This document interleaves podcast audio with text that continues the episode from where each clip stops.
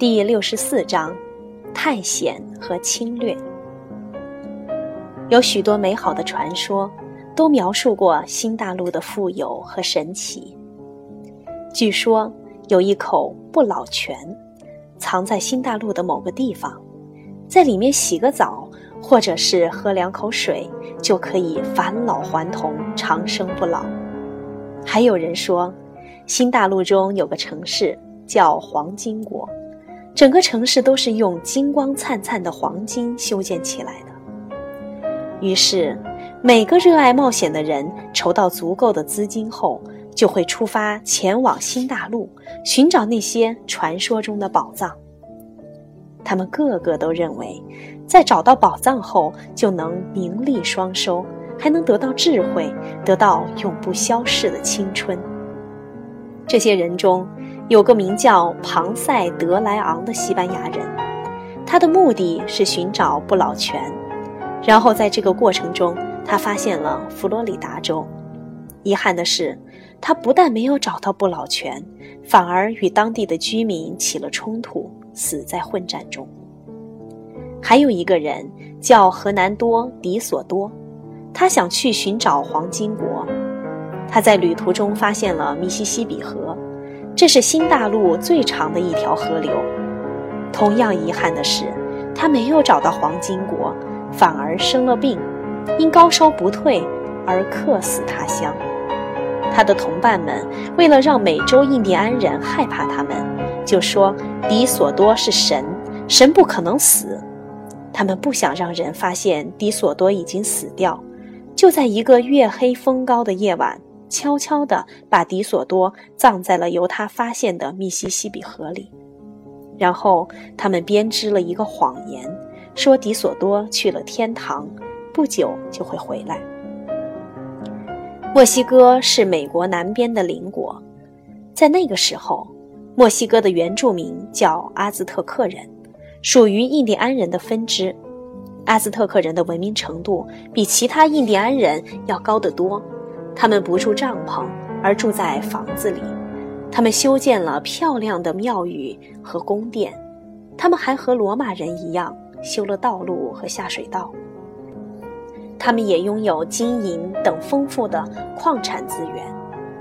但是阿兹特克人也有许多落后的地方，比如他们的信仰只停留在偶像崇拜上，用活人祭祀。他们的国王名叫蒙特祖马，这是一位很多人都听说过的首领。科尔特斯率军前去进攻阿兹特克的都城。一座修建在湖心岛上的墨西哥城。一路上，阿兹特克人奋不顾身地进行抵抗，但是他们所使用的武器与石器时代和青铜时代的武器一样简陋，根本无法与西班牙的枪炮抗衡。阿兹特克人的首脑蒙特祖马想与这些西班牙人和解。他把许多礼品与黄金送给了科尔特斯。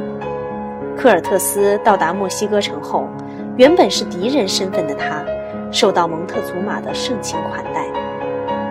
科尔特斯想把蒙特祖马也变成基督徒，于是给他讲了许多基督教的情况。但是蒙特祖马坚持认为自己信仰的神灵很好，虽然基督教的上帝也不错。但没有必要改变信仰。于是，科尔特斯突然翻了脸，抓住蒙特祖马，双方展开了激烈的战斗。最后，科尔特斯杀死了蒙特祖马，成功的征服了墨西哥城。虽然阿兹特克人都是英勇的战士，但是他们在枪炮和子弹面前实在是无能为力。还有一个名叫印加人的。印第安人部落生活在南美洲的秘鲁，他们的文明程度也很高，比阿兹特克人还富有。据说他们城市里的道路都是用黄金铺成的，和科尔特斯征服墨西哥城很相似。西班牙人皮萨罗也去征服秘鲁。刚开始，皮萨罗告诉印加的首领，教皇已经把印加城给了西班牙。但印加人从来没有听说过教皇，他们肯定感到很奇怪：教皇是什么人？他和秘鲁是什么关系？为什么他能把秘鲁送给别人？当然，印加人不会甘愿将自己的国家送给别人，皮萨罗只能把秘鲁从印加人手里抢过来。他们虽然只有几百人，但是他们有大炮，轻而易举就征服了印加人。西班牙人还发现了一个叫做玛雅人的部族。那时候，玛雅人居住的地方就是现在的墨西哥与危地马拉。他们有自己的文字，直到今天，这些文字才被我们了解。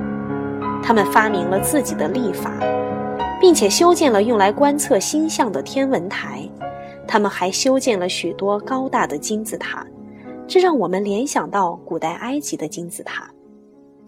西班牙人像征服印加人一样，用枪炮轻易征服了玛雅人。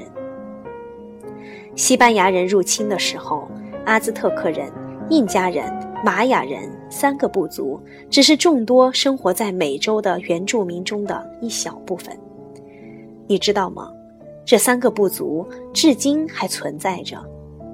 如果你去中美洲和南美洲参观的话，还可以看到他们修建的漂亮建筑。法国和欧洲的其他国家也派了探险家，他们争相征服美洲的土地，后来又派去传教士，把基督教传播给美洲的印第安人。如果你还想知道的更多的话，也可以自己去读一些美洲的历史。